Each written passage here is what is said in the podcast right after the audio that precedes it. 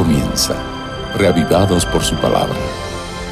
Presentado por el pastor Bruno Razo. Porque no solo de pan vive el hombre, dijo Jesús, sino de toda palabra que sale de la boca de Dios. Esa es la razón que nos convoca diariamente a encontrarnos para meditar, reflexionar sobre las Sagradas Escrituras. Hoy nos dedicamos al capítulo 4 del Cantar de los Cantares.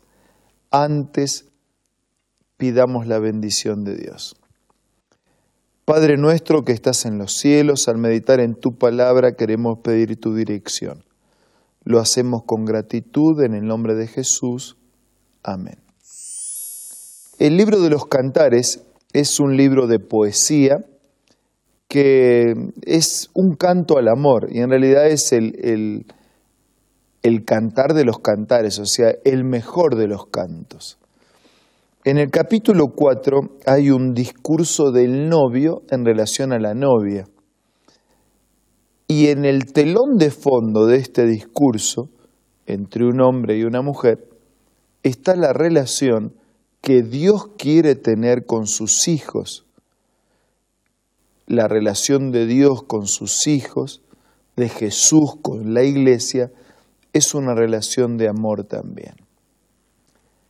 Este capítulo 4 del Cantar de los Cantares habla de la intimidad de un hombre y una mujer. Son expresiones románticas, de amor. Versículo 1 dice, cuán bella eres, amada mía, cuán bella eres. Entonces habla de sus ojos, de sus cabellos, habla de su rostro, habla de su cuerpo. Está exaltando eh, la belleza, el atractivo físico de su novia. Versículo 7 dice, Toda tú eres bella, amada mía, no hay en ti defecto alguno está mirando su cuerpo y dice, eres agradable, eres hermosa, no hay defecto. Y en realidad está pensando en la persona también. Las personas son agradables no solo por su apariencia física, sino por cómo se comportan, por cómo actúan, cuáles son las motivaciones que dirigen su vida y su existencia. Y si nosotros vamos al versículo 9, nos encontramos con una expresión bien categórica del amor de este novio. Cautivaste mi corazón, hermana y novia mía. La expresión corazón en la Biblia es una expresión que se aplica a la mente también. Así que cautivaste mi mente, y en realidad el corazón es como el asiento, el trono de todo, ¿no? Cautivaste mi mente, mi pensamiento, mis sentimientos, mis afectos. Esta es la relación, esta es la pureza, esta es la santidad de una relación. Me cautivaste totalmente. Hay una entrega del cuerpo, del alma, de la vida. Algunos se ponen incómodos cuando la Biblia habla de la intimidad de un hombre y una mujer. ¿Por qué no hablar de la intimidad? ¿Por qué la Biblia no hablaría de la intimidad si fue Dios el que creó al hombre, fue Dios el que creó a la mujer, fue Dios el que instituyó el matrimonio, fue Dios el que le dijo que puedan multiplicar y llenar la tierra? Dios creó la vida sexual a partir de las funciones con que creó a un hombre y a una mujer.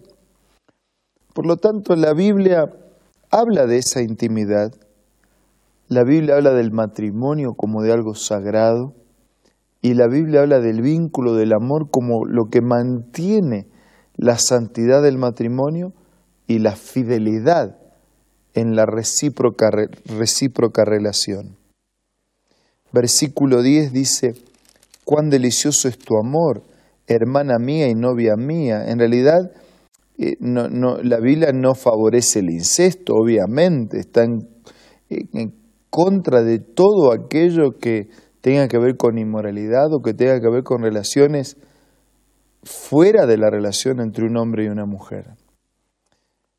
Pero está hablando aquí de la inocencia, está hablando de la familiaridad y está hablando de las expresiones que vinculan de una manera adecuada como Dios lo ha establecido.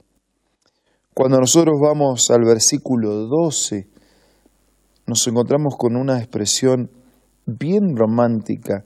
Jardín cerrado eres tú, hermana y novia mía. El plan de Dios, aunque vivimos en un mundo donde los valores han sido trastocados, es que haya exclusividad, que haya fidelidad en la relación de un hombre y una mujer unidos en el santo estado del matrimonio. El plan de Dios es que la vida sexual sea vivida en el santo estado del matrimonio. Por eso así románticamente dice, jardín cerrado eres tú.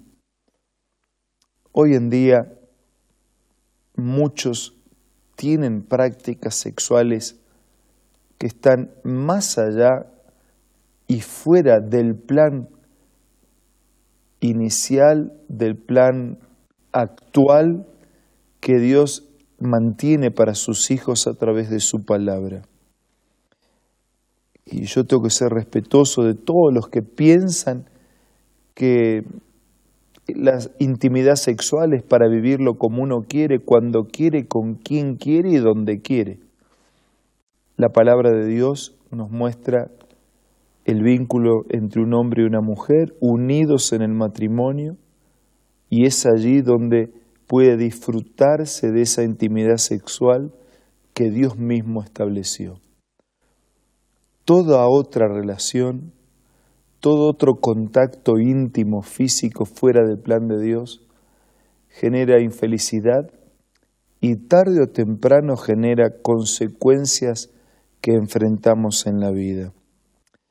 Por eso, cuando el capítulo va avanzando, descubrimos con toda clase de árbol resinoso, con nardo, con azafrán, con mirra, con las más finas especies.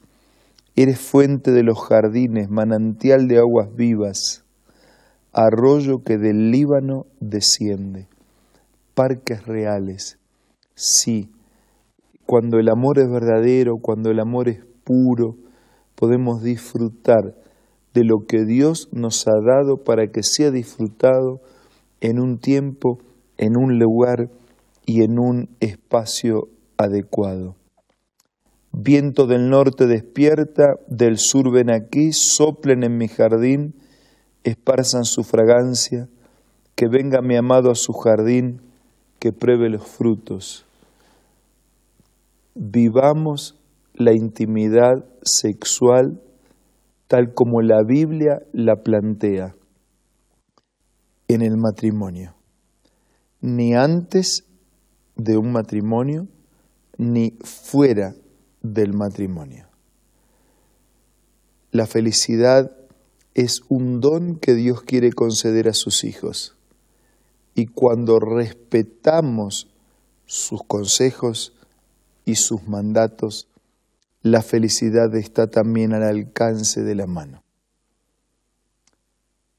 Y si usted no tiene un hogar formado, no tiene una familia formada, y tal vez piense que este capítulo 4 del Cantar de los Cantares no tiene nada para decir, déjenme recordar que es también una ilustración del amor de Jesús para con cada uno de sus hijos.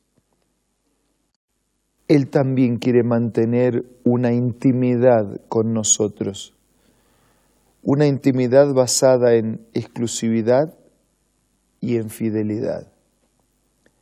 Nadie te ama como Dios te ama y nadie es tan fiel como Dios es fiel para con nosotros al punto de haber dado a Jesús para que muera por nosotros en la mayor manifestación del amor para redimirnos del pecado y de sus consecuencias y en la mayor garantía de un amor completo para con cada uno de sus hijos.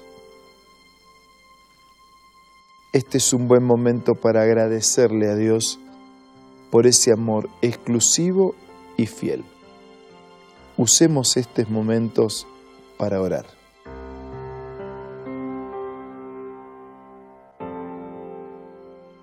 Padre nuestro que estás en los cielos, queremos darte gracias por el matrimonio, la institución que has establecido en tu palabra, y que aunque se ve atacado, fragilizado por las luchas, por los problemas, por los vicios, por los pecados, por los fracasos, que tú puedas afirmar cada matrimonio para que sean felices, para que sean fieles, para que hagamos siempre tu voluntad. Y también te ruego que nos permitas recordar ese amor fiel y exclusivo con el que Dios nos ama. Que todos podamos recibir la bendición de tu presencia en este día. Te lo pido y te lo agradezco en el nombre de Jesús. Amén.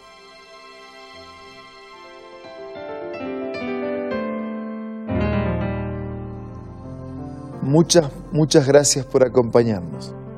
Nos reencontramos mañana para seguir siendo reavivados por la palabra de Dios. Esto fue Reavivados por su palabra, presentado por el pastor Bruno Razo.